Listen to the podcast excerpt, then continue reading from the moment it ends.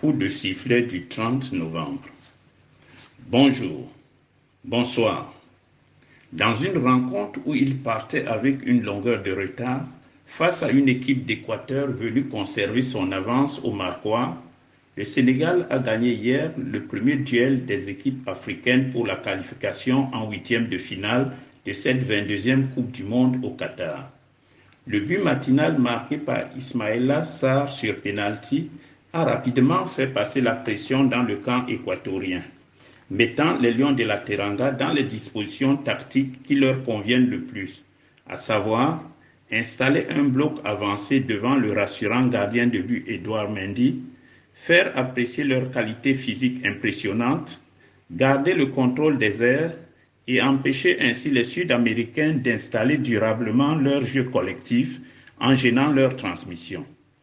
Les Sénégalais ont également su exploiter l'explosivité dissuasive de leurs contre-attaquants, la capacité de réaction de leurs joueurs décisifs, comme sur ce deuxième but de Koulibaly à la 108e minute après l'égalisation équatorienne qui changeait tout. Mais aussi leur malice tactique pour tenir la baraque jusqu'à la fin de la rencontre.